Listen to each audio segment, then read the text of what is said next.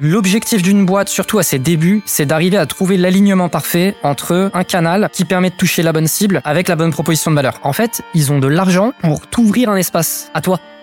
C'est génial. Moi, il y a un truc qui m'agace et qui en même temps euh, m'intéresse parce que du coup, c'est là où je peux aussi apporter de la valeur. Je trouve que les boîtes ne se focalisent pas assez sur la proposition de valeur. Je trouve que les boîtes ne réalisent pas que pour un produit, tu peux avoir 50 propositions de valeur différentes. Ok, j'ai une vision claire de là où aller. Une boîte est la somme de ses compétences et la moyenne de ses talents. Fais-la progresser et elle s'envole. Laisse-la stagner et elle s'effondre. Et la meilleure façon de s'améliorer, c'est d'écouter ceux qui sont déjà passés par là. Je suis Benoît Dubos, cofondateur de Skelesia, le copilote de croissance des startups et TPME ambitieuses. Ensemble, nous allons partir à la découverte des plus belles réussites entrepreneuriales, avec un objectif, comprendre comment créer et développer une boîte de façon saine, rapide et durable. Au programme, des réussites, des échecs, des méthodes, et surtout, des tonnes d'apprentissages à appliquer le jour même sur ton projet. Alors prépare de quoi noter, et surtout, attention à la branche.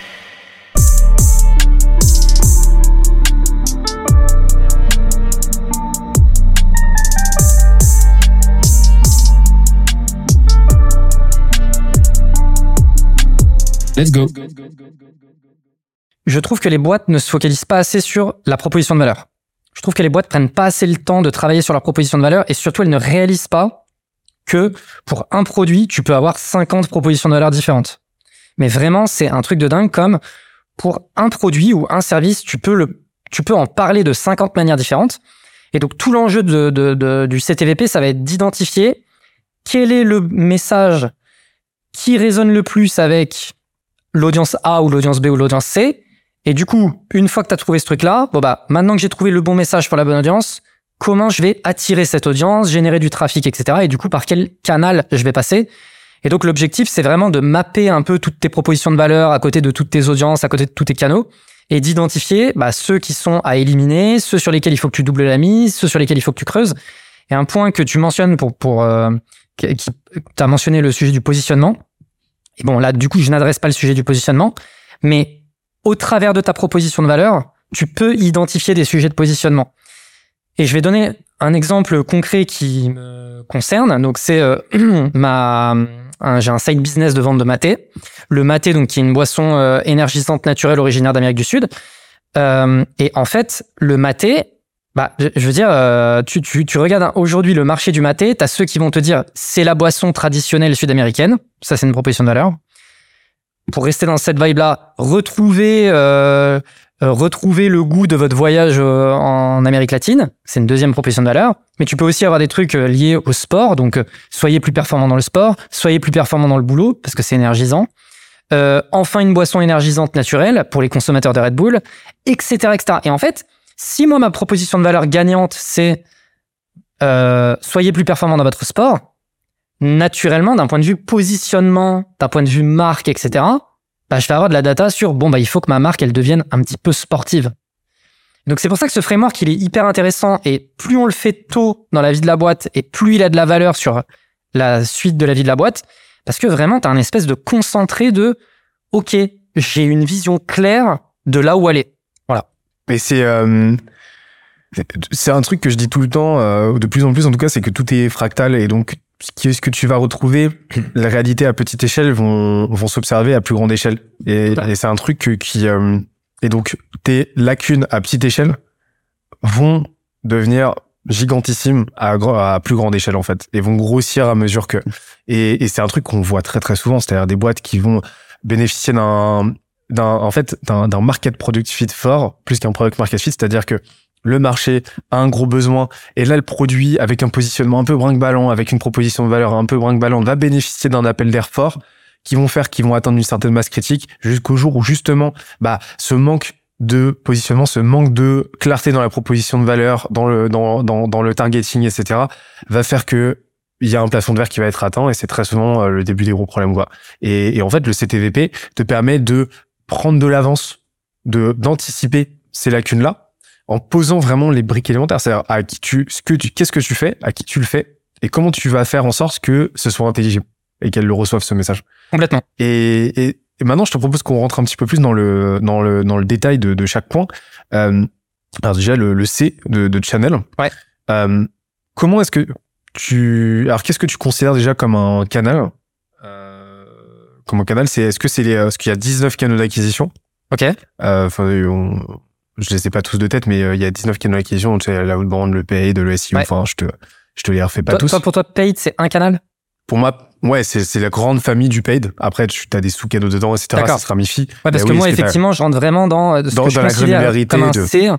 C'est Facebook, Facebook, Insta, TikTok, LinkedIn, etc. TikTok. Ouais. Tu vois, c'est Bah, vraiment dans, ça. dans la taxonomie vraiment de, euh, de des 19 canaux dont je te disais, ouais, le Ouais. paid c'est un grand canal et dedans tu vas avoir, enfin, le, t'as le online, euh, le, le paid offline, le paid Ouais. online.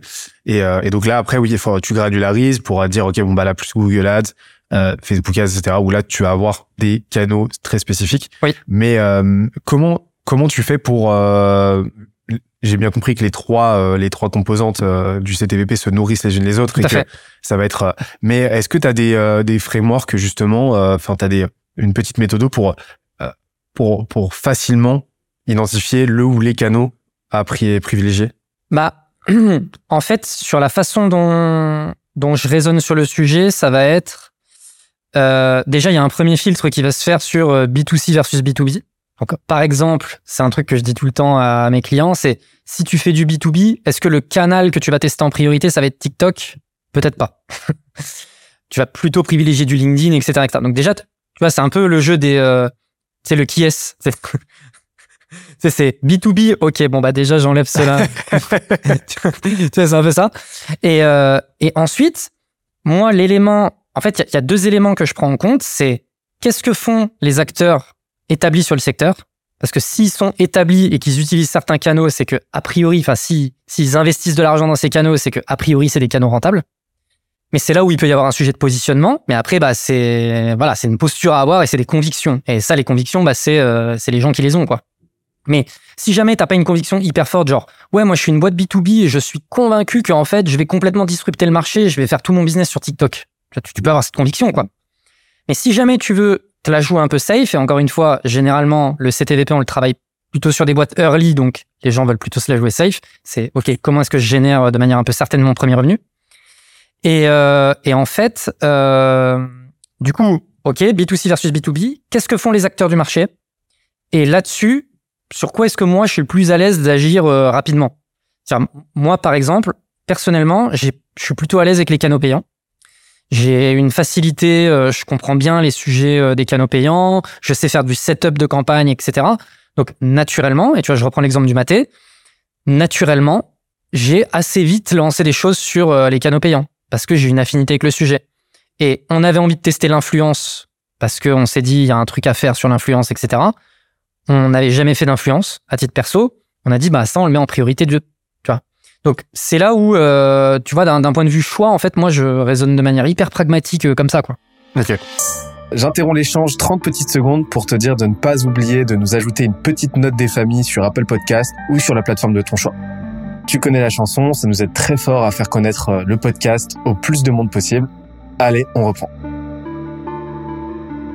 Donc c'est euh, donc euh, vraiment c'est euh, déjà à savoir à qui tu t'adresses, forcément B2C, B2B.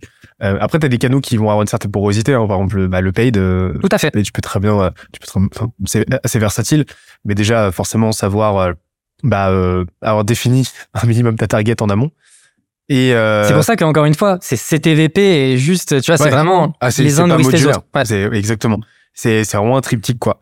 Et euh, et ensuite euh, et ensuite c'est vraiment ton ce que j'appelle le team fit quoi. C'est-à-dire euh, quelles sont tes compétences en interne?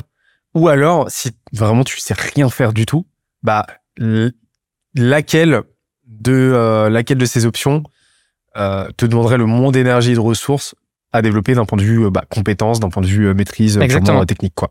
Et donc après bah, c'est à voir euh, si t'es un plus un data guy euh, plus un data guy, oui, effectivement, le, le, le paid peut être intéressant, par exemple. Quoique, parce qu'aujourd'hui, la créa est de plus en plus, euh, plus en plus fondamentale. Euh, et après, bon, bah, après, fais l'audit euh, de ta propre personnalité, de tes propres appétences, quoi. C'est ça. Et, et là, l'objectif, ensuite, c'est de la vélocité à balle, quoi.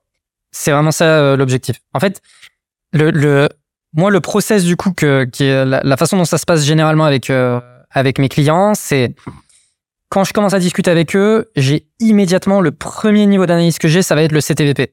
Je vais leur dire, c'est quoi les canaux que vous avez testés, c'est quoi vos propositions de valeur, c'est quoi les audiences que vous adressez, là où les audiences. Et ensuite, ils vont me donner bah, les quelques trucs qu'ils ont en tête et qui sont en train de faire tourner, par exemple, ou qu'ils ont déjà testé. Et puis du coup, je vais leur dire, OK, non mais au niveau audience et proposition de valeur, vous en avez bien plein d'autres que vous avez jamais testé. Ah bah oui, oui, du coup, on a, ça peut servir pour ça, ça peut servir pour ça, ça peut être, ça peut s'adresser à telle personne, telle personne. Et donc, en fait, je fais vraiment une matrice où je fais un tableau, j'ai ma colonne des canaux. Alors, les, canaux, t'as dit, il y en a 19. Bon, voilà, c'est limité, en fait. Les canaux, euh, c'est limité. Tu peux pas euh, en sortir des nouveaux de ton chapeau tout le temps. Donc, moi, j'ai en quelque sorte ma petite liste qui est là, que je copie-colle tout le temps, parce que de toute façon, bah, c'est tout le temps la même. Par contre, audience et proposition de valeur, c'est hyper spécifique aux entreprises. Donc, c'est là que c'est hyper intéressant. C'est quoi les audiences potentielles? Et on est vraiment dans de l'hypothèse. C'est quoi les audiences potentielles? C'est quoi les propositions de valeur potentielles? Et ensuite, bah, tu traces les, lignes et tu te dis, OK, bon, bah, je vais tester Facebook avec l'audience A, avec proposition de valeur A. Ensuite, Facebook avec euh, proposition de valeur euh, B, audience A. Et ensuite, et là, mais tu as des milliers de tests. Et donc, là-dessus, il faut prioriser. Donc, la priorisation, elle se fait, OK, euh, comme tu as dit, le team fit, qu'est-ce que font les concurrents, mais aussi, c'est beaucoup du gut feeling, tu vois, c'est beaucoup du ça, j'y crois. Ça, j'y crois à fond, tu vois. Et ça, le fait d'y croire, c'est quand même un gros driver de, euh, de motivation à produire des choses, tu vois, et notamment des choses de qualité. Parce qu'il y a toujours ce truc de t'y crois pas, donc tu vas un peu faire le truc à la va-vite, alors qu'il y a un potentiel de dingue. Et donc ensuite, bah, tu rentres dans cette espèce de process itératif. Ok, qu'est-ce qu'on peut faire cette semaine? Vas-y, on fait ça. Qu'est-ce qu'on peut Ensuite, on passe on en fait 5 cette semaine, on en fait 5 la semaine d'après, 5 la semaine d'après. Et puis, idéalement, et généralement, ce qui se passe, c'est que tu vas faire ton premier sprint, tu vas tester 5 trucs. Sur ces 5 trucs, tu vas trouver un truc qui est assez intéressant, qui te génère déjà un peu de la perf et tout. Et du coup, le truc, c'est que tu commences à générer de la performance sur ce truc-là. Et du coup, bah, ça te donne les finances et la motivation pour aller tester ce qui te manque aussi, tu vois. Et du coup, c'est en ça que c'est assez intéressant, parce que après, t'es vraiment pris dans une espèce d'inertie où ça y est, ça te motive, tu vois que tu commences à optimiser des choses, tu vois que tu commences à avoir des résultats et t'en apprends beaucoup sur ton marché parce que ben je reprends l'exemple du matin hein.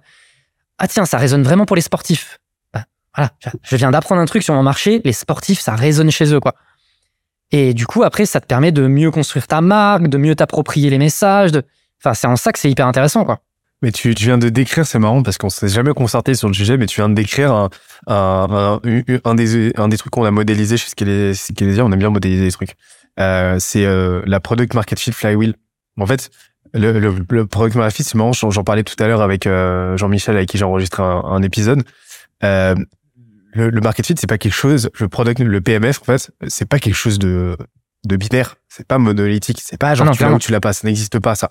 C'est euh, ou alors ça concerne vraiment mais 0,01% des boîtes qui vont être des startups euh, qui vont euh, vraiment en tant que telles Silicon Valley euh, plus plus qui euh, cherchent à créer un nouvel un nouveau marché, une nouvelle catégorie, un nouvel espace, ce qui est quasiment inexistant.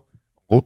Et mais dans tout dans, dans, tout le reste des dans, dans, tout le reste des conditions, des enfin des contextes, c'est quelque chose d'itératif tu vas itérer sur ton product market fit et en fait le CTVP euh, opérationnalise le truc à balle oui. complètement ce processus là où en fait bah tu vas avoir d'une part la partie go to market go to market c'est quoi? Bah si tu vas tu, tu distribues exactement ce que tu as décrit là c'est-à-dire tu euh, bah tu vas te confronter au marché de la façon la plus intense et frontale possible oui.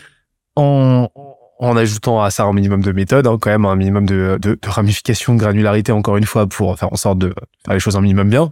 Mais tu vas générer à partir de là deux choses. Bah déjà du du résultat nécessairement au bout d'un moment. Euh, donc du cash flow, tu vas pouvoir réinvestir. Les ressources c'est important. Et deuxièmement de la data. Et cette data là, on va on va on va faire un insert euh, du euh, de, de la feuille pour ça plus clair. Mais tu vas générer de la data.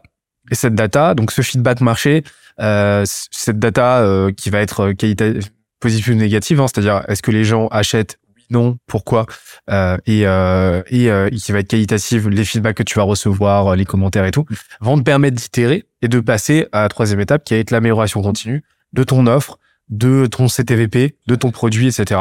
Que tu vas réinvestir ensuite avec ton cash flow dans ton go-to-market et tu repars pour une boucle. Exactement. Et là, tu as une flywheel qui en finit plus de tourner et, euh, et c'est là que tu te rapproches de quelque chose de, d'un, tu te rapproches de ce qu'on appelle un product market fit absolu où là, bah, tu as un fit total entre ton marché, entre les trois composantes en fait de ton CTVP, et là, c'est monté parti. Quoi. Bah, c'est vrai que généralement, le CTVP, quand on, c'est vraiment le point sur lequel j'insiste beaucoup pour les boîtes qui n'ont pas encore trouvé leur product market fit en leur disant, en fait, si tu rentres vraiment dans ce process de tester de manière itérative tous les éléments de ton CTVP, il y a un moment donné, tu vas tomber sur un truc qui fonctionne. Et si jamais tu tombes pas sur quelque chose qui fonctionne, c'est que bah, faut passer à autre chose. Et c'est OK, en fait.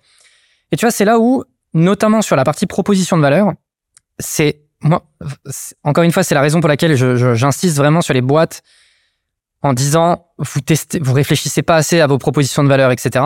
Je vais et, et, et c'est là où faut où faut être complètement ok avec le fait d'avoir tort. Et il faut pas mettre d'ego dans l'affaire. On avait déjà parlé du sujet de l'ego la dernière fois, mais euh, je vais te donner un exemple avec euh, Germinal, la boîte euh, que, que, que- dans laquelle je bossais avant. Et, euh, et c'est un débat que j'ai eu beaucoup avec euh, les cofondateurs à l'époque sur euh, euh, et par exemple aujourd'hui avec Bulldozer, j'évite de tomber dans, dans, dans ce vice-là. À l'époque, Germinal faisait donc au tout début, Germinal était une agence grosse. Je veux dire, c'était du service, une boîte de service qui proposait de la prestation en grosse. Donc boîte de service qui propose de la prestation en grosse, ça veut dire une agence grosse. Sauf que euh, les, les fondateurs étaient très attachés à l'idée que Germinal ne soit pas une agence. Il y avait cet attachement au fait que non, mais nous, on n'est pas une agence. Les agences, euh, c'est pas un super modèle, c'est pas très bien vu. Et nous, on veut un, peu casser ce truc et du coup, on veut pas être identifié comme une agence. Et donc, les, les clients venaient voir en disant ah bah je cherche une agence grosse. Et, et du coup, euh, Fondazer disait euh, ah mais oui, mais nous, on n'est pas une agence grosse. Et eux, ils disaient ah bon? Ah mais vous proposez pas de la prestation grosse Ah si si. Ah mais du coup, je comprends pas. Et du coup, ça crée une espèce de confusion. Alors que mais enfin, là, t'as ton CTVP, ta proposition de valeur, c'est agence grosse, et t'arrives à vendre de la presta en disant que t'es une agence grosse. Fais-le. Pourquoi tu, pourquoi tu vas absolument pas Ton marché, il est là en fait. Ton marché, il est là. J'espère que l'épisode t'a plu autant que ça nous a plu de l'enregistrer et le produire. Si c'est le cas, oublie pas de nous laisser une petite note et euh, de le faire tourner autour de toi. Ça nous aide énormément à faire connaître le podcast, à nous faire connaître et à prêcher la bonne parole d'une croissance saine, durable et rapide. En attendant le prochain épisode, on se donne rendez-vous sur scalezia.co, s c a l e z i a.co où tu découvriras des cours, des vidéos et des lives en libre accès pour t'aider à faire décoller ta boîte comme jamais. C'est notre promesse, c'est ça qu'on aime faire et on va continuer de le faire. On se dit à très vite. Bye bye.